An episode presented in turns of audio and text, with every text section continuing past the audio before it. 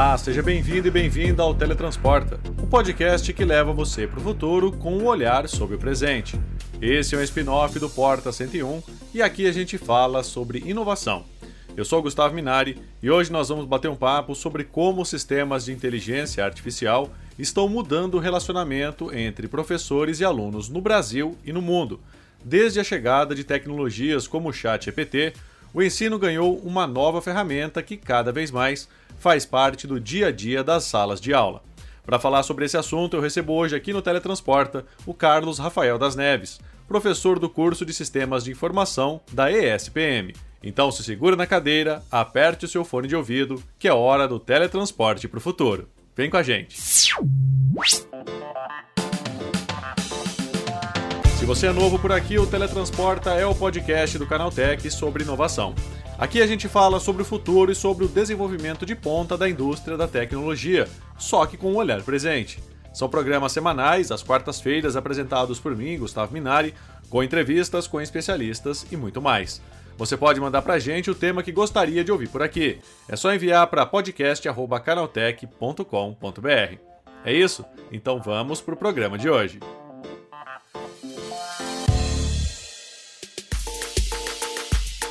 Não dá para negar que os sistemas de inteligência artificial abalaram o ensino no mundo inteiro.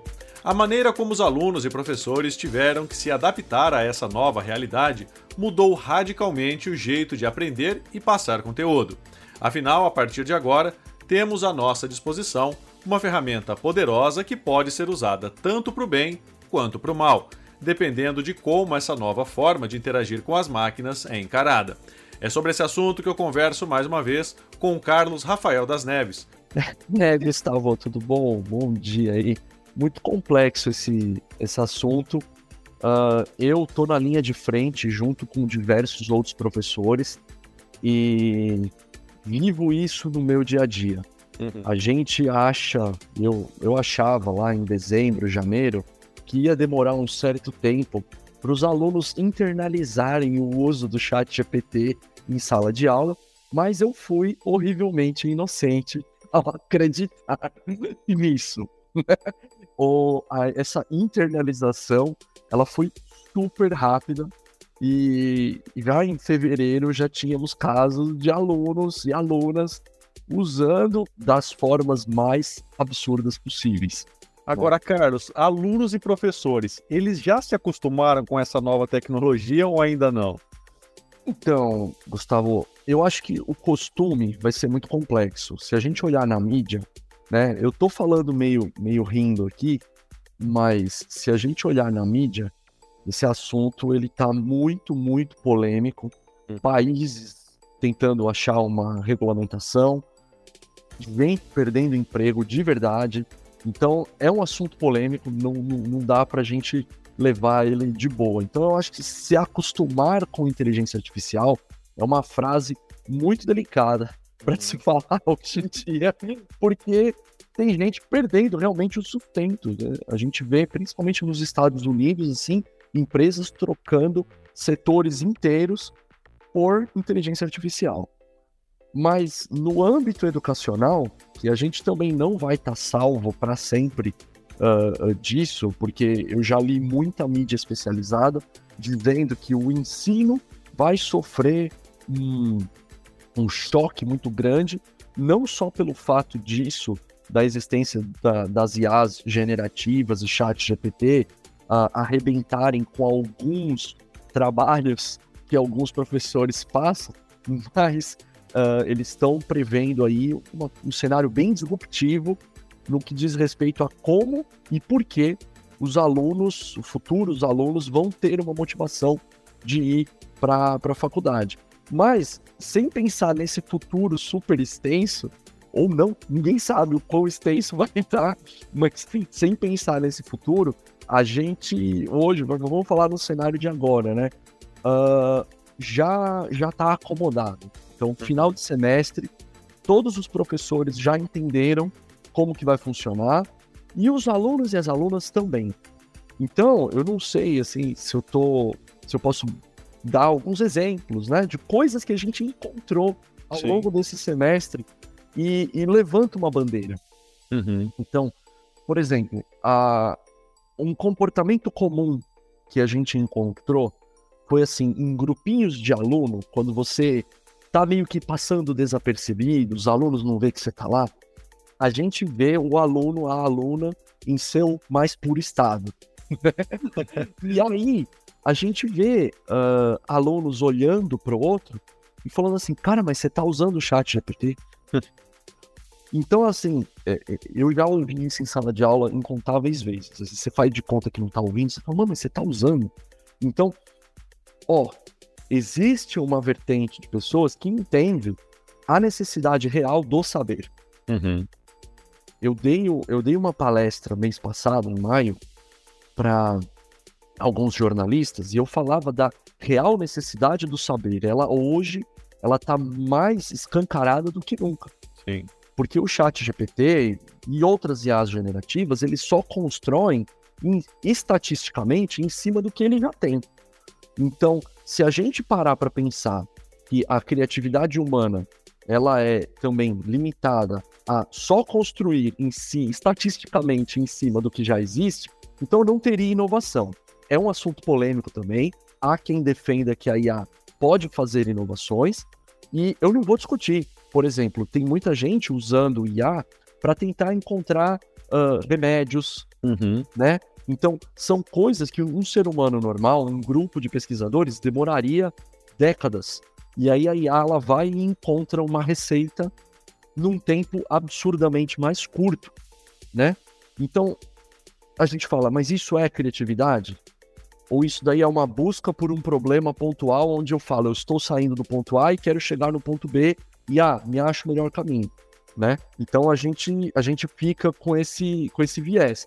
E enfim, voltando, né? Os alunos, eles estão criando essa, essa cultura. Ah, você está usando?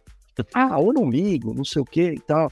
Então, a gente sente que aquelas pessoas que estavam moralmente mais inclinadas para fazer alguma coisa ilícita em sala de aula, agora elas têm um companheiro fiel ali que nunca vai dar para trás, né? Só que tem uma parcela da galera que não tá usando. Tá? Então isso, isso serve, eu não, eu não vim falar aqui enquanto professor que ah, todo aluno é rebelde. Não, não é. Existe uma parcela que está sabendo usar. Por exemplo, eu tive um caso de um aluno, eu vou até citar, não vou falar o nome, mas se o aluno ouvir aqui, ele vai saber que eu falei do caso dele. Sim. É, a gente estava fazendo uma, um site fictício para uma padaria. Uhum. Né? Então esse grupo estava fazendo um site fictício para uma padaria. Ele tinha uma página lá do site que ele ia colocar o sobre nós, ele ia contar a história do grupo e tudo mais. Aí acabaram dividindo a página lá, não avisaram ele, e tudo que ele tinha feito acabou indo para uma outra página e ficou nisso aí. Aí eu virei para ele, ele ficou meio chateado, falou: pô, perdi minha página, porque agora levaram para outra, mas eu tava cuidando dessa. Agora minha página só tem as três fotinhos nossas. O que, que eu ponho aqui, professor? Pô, vai ficar horrível tal. Aí eu falei, cara, coloca Pô, não é o sobre nós? Põe vocês três, coloca a missão, visão e valores. Aí o menino virou e falou: Ah, mas eu não sei quais são as miss a missão, visão e valores de uma padaria. Uhum. Entendeu? Eu não tenho, ele tá no segundo semestre e o nosso curso é de sistemas, né? então não é nem de administração. Eu virei pra ele e falei: Peraí, menino, você tá de sacanagem comigo. Eu catei o notebook dele, eu entrei no chat GPT, sem brincadeira, eu entrei. Aí falei: escreva para mim a missão, visão e valores de uma padaria. Uhum. Meu, ficou assim, super genérico. Sim. Entendeu? Provavelmente eu não abriria uma empresa e colocaria isso num site de verdade. Tanto que eu falei para fazer isso de uma padaria, eu mostrei para outros professores, mas se não tivesse a palavra padaria ali, aquela missão, visão e valores serviria para qualquer ramo de empresa. Só estava adaptado para padaria, né? Só estava adaptado para padaria. Se eu transformasse aquilo em ótica, em farmácia, dava tudo certo. então, é, é, é, um uso nobre. Por quê? Ah, eu não vou ficar colocando ali, metendo um lorem Y, colocando um monte de texto que não significa nada. Então, você vê, o menino ele ia passar uma manhã inteira para preencher a missão, visão e valores de uma página, que era o que tinha que ter lá, só que. Então, assim, adiantou. Uhum. Ganhamos, ganhamos ali umas duas horas tranquila de serviço. Agora, Carlos, diz uma coisa, né? A gente está falando do lado do aluno, né? Mas você tem sentido que os professores também estão se sentindo tentados a usar o chat GPT para fazer uma, um trabalho, para elaborar questões, enfim. Como é que você tem visto essa questão do lado do professor? Então, Gustavo, é, eu encontrei, inclusive, um, um, professor amigo meu, ele mandou um link de um site que ele cria cursos. Você dá um tema é, é, depois até, se quiser eu te passo, você passa um tema, aí esse professor ele veio para mim no, no, por mensagem, ele falou, Rafael, olha isso. Aí você coloca lá o tema. Então, por exemplo, eu quero um curso sobre colocação de pisos. Sei lá, estou inventando, eu não fiz esse teste. Mas você coloca um tema lá, passa uns minutinhos, ele fica, ele gira bastante, viu? Ele pensa, ele pensa, ele fala, ó, esse processo é demorado. Cara, ele cria a emenda do curso inteira, com, com propostas e tudo mais. Definitivamente é genérico, uhum. tá? fica genérico. Então, daria para ser um curso introdutório. A gente pode dizer que seria um curso introdutório, porque tá, assim, sem correr o risco de errar, ele não pode se aprofundar muito. Então, ele faz uma coisa bem genérica, né? Agora, do caso do chat GPT, o que, que eu tenho visto, eu não vou falar nem por outros professores, eu vou falar por mim. Uhum. Eu tentei, eu falei, não, cara, eu não posso virar um tiozão eu tenho que me atualizar, entendeu? Tenho que atualizar a minha vida e tenho que usar o chat GPT. Eu falei, eu vou ter que usar o chat GPT, porque uhum. se eu não usar, eu não vou aprender os truques, então eu falei, vou me propor a usar esta parada, né? Então o que, que eu propus? Eu tenho uma disciplina noturna e eu comecei a pedir para o chat GPT fazer pergunta para mim de prova. Eu falei, crie para mim três perguntas sobre o tema tal, né? A taxa de aproveitamento ela foi meio baixa, velho. É mesmo. a taxa de. Pelo menos pro tema que eu passei, a taxa de aproveitamento foi baixa. Uhum. Mas, assim, putz, né? Que de um semestre pro outro a gente reaproveita uma outra questão, mas é sempre interessante dar uma renovada. Aí eu falei, ó, vou, vou bolar umas novas aqui. Tentei, tentei, tentei. Com o chat GPT, tive que mudar algumas coisas, entendeu? Tive que mudar algumas coisas não estava bacana para ir para uma prova, tive que dar um ajuste, mas ele serve realmente, isso aí não tem, não tem discussão, ele serve como um pontapé inicial fantástico. Então, o, aquela, aquele apagão criativo, né, para aquele momento onde você fala, meu Deus do céu, eu preciso bolar algo, eu não estou começando, ele serve como esse pontapé inicial. Então, eu, eu costumo brincar com os outros professores e eu falo, meu, ele é um cara para fazer o, o brainstorm. Vamos fazer um brainstorm, ChatGPT, vamos fazer um brainstorm. Plau. Ele é um excelente brainstormer. Ou seja, ele dá para é, é, é, uma coisa assim, né, né Carlos? É, você não pode se basear, obviamente, em 100% no uso da inteligência artificial. Mas também você não pode ficar de fora dessa, dessa, dessa revolução que está acontecendo. Não, né? Não, não. Eu, eu gostei. Eu vou te falar que como um brainstorm foi bom. Porque é aquela história, tem coisas que você fala, putz, pode crer, eu podia ter feito isso, ah, que legal. Aí você vai lá e dá um ajustado, porque precisa, Sim. entendeu? É, é necessário. Mas você vê, uh, teve um aluno meu, que ele, eu cheguei eles estavam cascando o bico, eu falei, cara, o que vocês estão fazendo? Professor, eu pedi pro chat GPT contar uma história usando só emoji. Aí eu falei, ah, você tá brincando que ele faz isso? Ele falou, não, cara, ele faz. Então, eles pediram pro chat GPT, eles escreveram um texto lá e falaram assim, escreva para mim esse texto, represente só com emojis. Cara, o chat GPT começou a pôr um monte de emoji ali pra pôr a história. Então você vê, a criatividade ela não tem limite, né? Sim. A humana, assim, a criatividade humana não tem limite. Agora, Carlos, assim, é, falando do lado do aluno, né? Você pode até dar uma norteada ali em sala de aula, né? Mas quando esse aluno vai para casa, aí fica meio complicado, né? Você não tem muito controle sobre isso, né? Então, Gustavo, não tem, mas assim, eu como sou professor de tecnologia, eu tenho um viés em outras ferramentas de IA sem ser o chat GPT. Uhum. Então, quem trabalha com tecnologia e está ouvindo aí a gente agora, provavelmente conhece esses assistentes de produção de código. Então, ah, é, eles chamam de copiloto, enfim, tem um monte de nome aí, tem, tem algumas marcas. E o pessoal começa a escrever o código e vai. Aí, uma coisa que eu achei super engraçada disso, e aí você vai na linha do que você tá falando. O menino veio, eu tava passando em sala de aula e eu sou muito mão na massa. Ó, vamos fazer tal coisa, vamos resolver isso daqui. Então, não tem slide, né? A gente sai fazendo.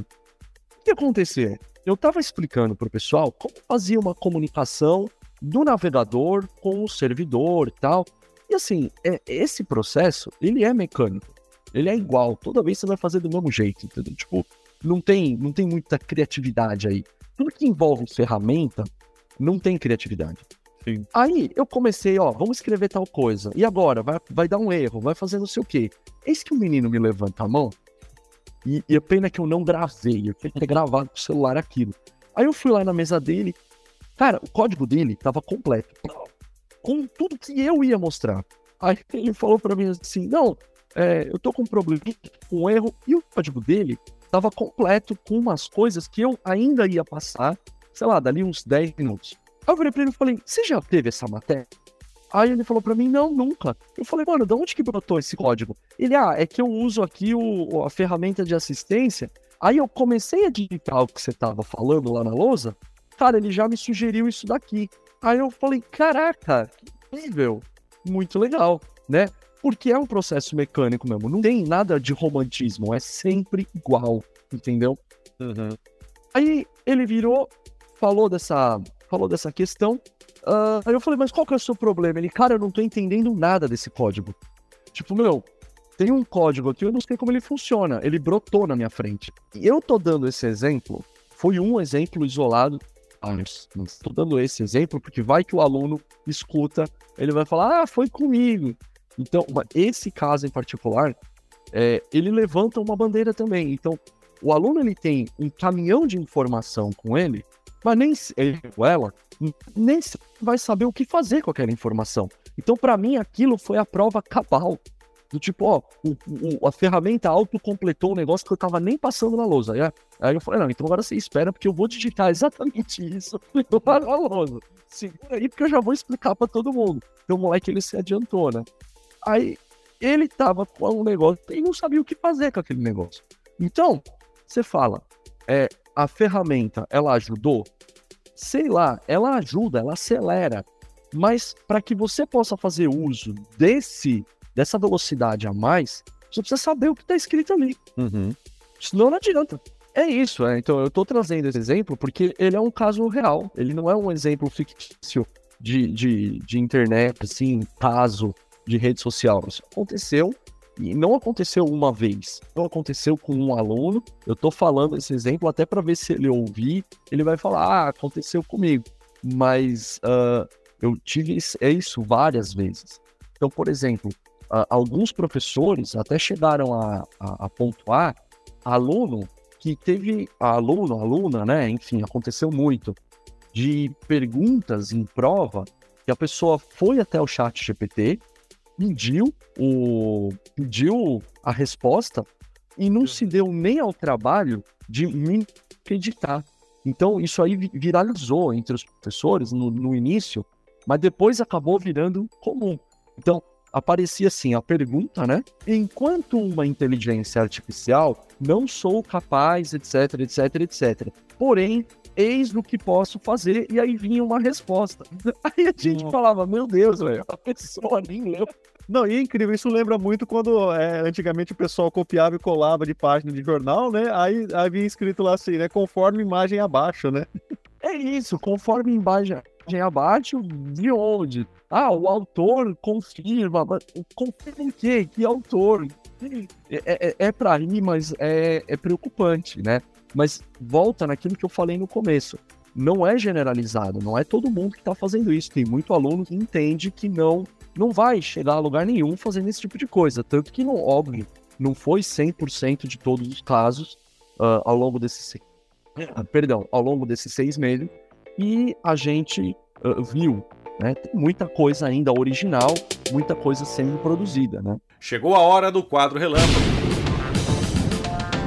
O quadro Relâmpago é o momento em que nós trazemos uma curiosidade rápida sobre o tema que está sendo tratado e testamos os conhecimentos de você ouvinte. E a pergunta de hoje é: você sabe o que é uma rede neural artificial? Bom, uma rede neural artificial é um modelo computacional inspirado no funcionamento do cérebro humano. Ela é composta por um conjunto interconectado de unidades de processamento chamadas de neurônios artificiais ou nodos, organizados em camadas. Essas camadas são responsáveis por receber informações, processá-las e produzir uma saída. Uma vez treinada, uma rede neural artificial pode ser usada para realizar várias tarefas, como classificação de imagens, reconhecimento de fala, tradução automática, previsão de séries temporais, entre muitas outras aplicações.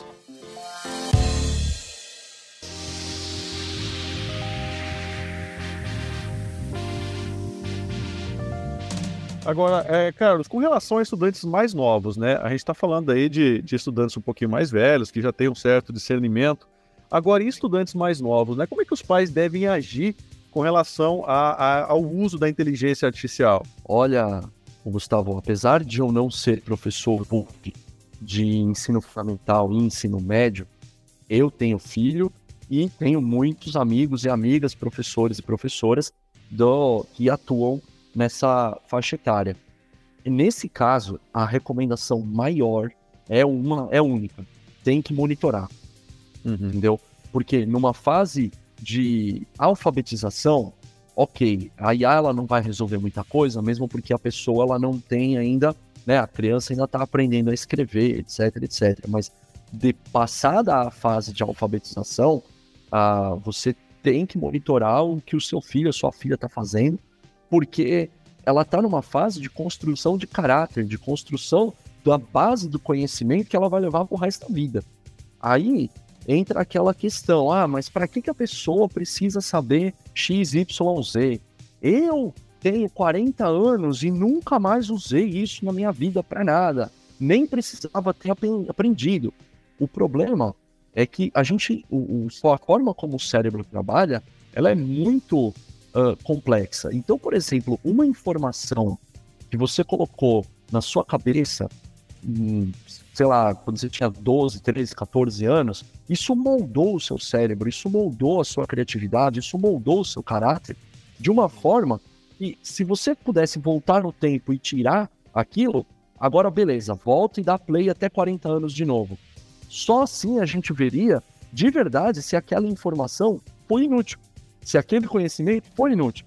Porque o cérebro da gente ele faz conexões de maneiras ainda não 100% mapeadas. Logo, todo tipo de treino que você conseguir fazer em idades mais novas é benéfico. Então, se você deixa a pessoa relaxar nessa faixa etária, ela está perdendo a oportunidade de criar a base do conhecimento dela, criar a base do caráter que ela vai ter para levar para o resto da vida. E Carlos, então acho que o trabalho, mesmo sendo é, para alunos mais novos, é questão da conscientização, né? Você não pode proibir, mas acho que o caminho é mostrar como é que funciona, né? Não, exatamente. É, é, o caminho é mostrar como funciona. Por exemplo, eu sou da época que eu, a, as professoras, eu, por exemplo, eu tinha uma professora de história que toda vez que ela pedia para fazer algum trabalho de pesquisa, ela falava assim: Eu quero a mão né? Não pode ser digitado. Eu quero mão, eu não sei. Acho que muita gente que está ouvindo a, a, gente aqui deve ter passado por isso. Sim, Ela, eu quero escrito a mão. Aí o que, que eu fazia? Eu pegava eu e meus amiguinhos, né? Pegava eu e meus amiguinhos, aí a gente ia para a biblioteca. Então, eu moro aqui na Zona Leste, eu ia bastante aqui na biblioteca que tem no, no Parque da Moca, né? Que 20 e 26, 27 anos atrás, ela, era muito mais frequentada. Então a gente ia lá, e aí o que, que acontecia? Cara, era cópia, porque ela falava: descreva para mim como foi a Revolução X. Cara, ela, você ia lá, não era uma cópia do tipo Ctrl-C, Ctrl-V, por mais que não fosse Ctrl-C, Ctrl-V na mão, né, porque a gente estava escrevendo, mas assim, era escreva com suas palavras. Então, ficava, lê um parágrafo, aí escreve aquele um parágrafo de uma forma diferente. Lê outro parágrafo, escreve aquele parágrafo de forma diferente. Então, esse, por mais que possa parecer bom, acho que só de você ler e escrever com suas palavras, você já internalizou, você já está treinando. Né? O complexo era aquela, aquelas amiguinhos e amiguinhas que eu tinha que vinham e falavam assim: Mano, eu quero acabar logo. Os caras cantavam o livro e arrepiava, velho. É, é, escrevia assim, mano. Parecia. É, é, dava orgulho de ver, assim, o, o, pessoal escrevendo nem olhava pro caderno. ficava olhando no livro e, meu, parecia uma, uma fotocópia. A mão mexia mais rápido do que o olho. Os caras transcreviam o livro ipsis literis no papel e aí, ó, acabou, tchau, fui embora. Aí ficava eu e mais uns outros dois lá, não, mano, tem que fazer um trabalho, não pode copiar.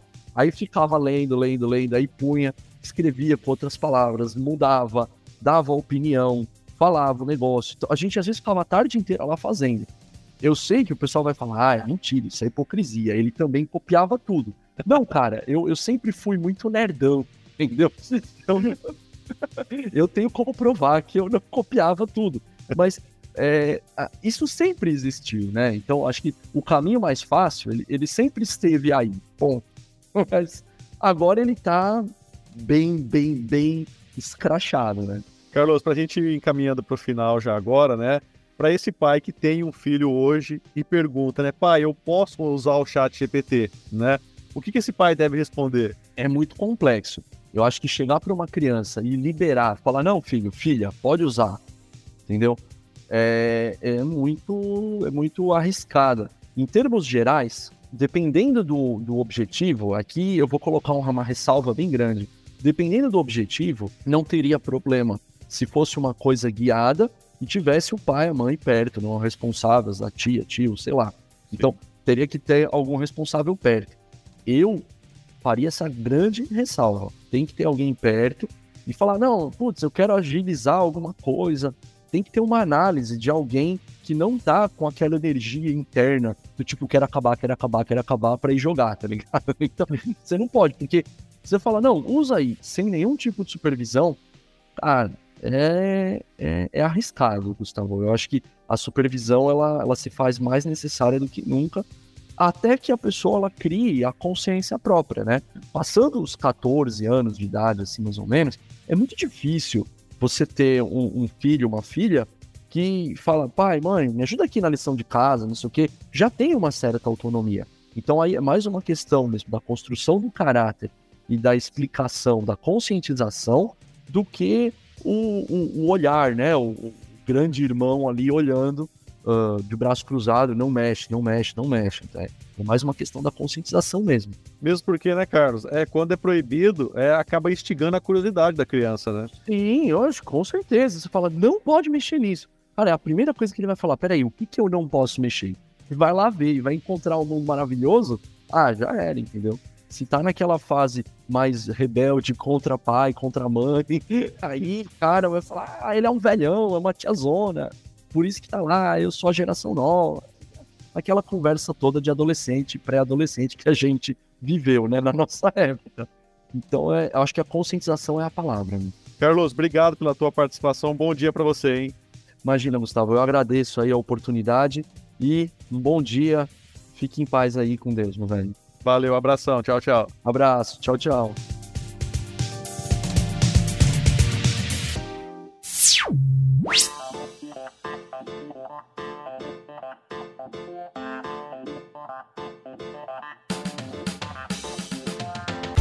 É isso aí, o nosso Teletransporta de hoje sobre o uso da inteligência artificial na sala de aula está chegando ao fim. Agora lembre-se de seguir a gente em todas as redes. É só procurar por Canaltech. O nosso programa é publicado toda semana, sempre às quartas-feiras, a partir do meio-dia para acompanhar o seu almoço. Lembrando que esse programa é produzido, roteirizado e apresentado por mim, Gustavo Minari. A edição é do Yuri Souza, a revisão de áudio é do Gabriel Rime e Samuel Oliveira. A composição e a interpretação das músicas desse programa foram feitas pelo Guilherme Zomer, e as capas são da autoria do Rafael Damini. Então é isso, o Teletransporta de hoje vai ficando por aqui. A gente te espera na próxima quarta-feira com mais conteúdo sobre inovação e tecnologia. Até lá, tchau, tchau!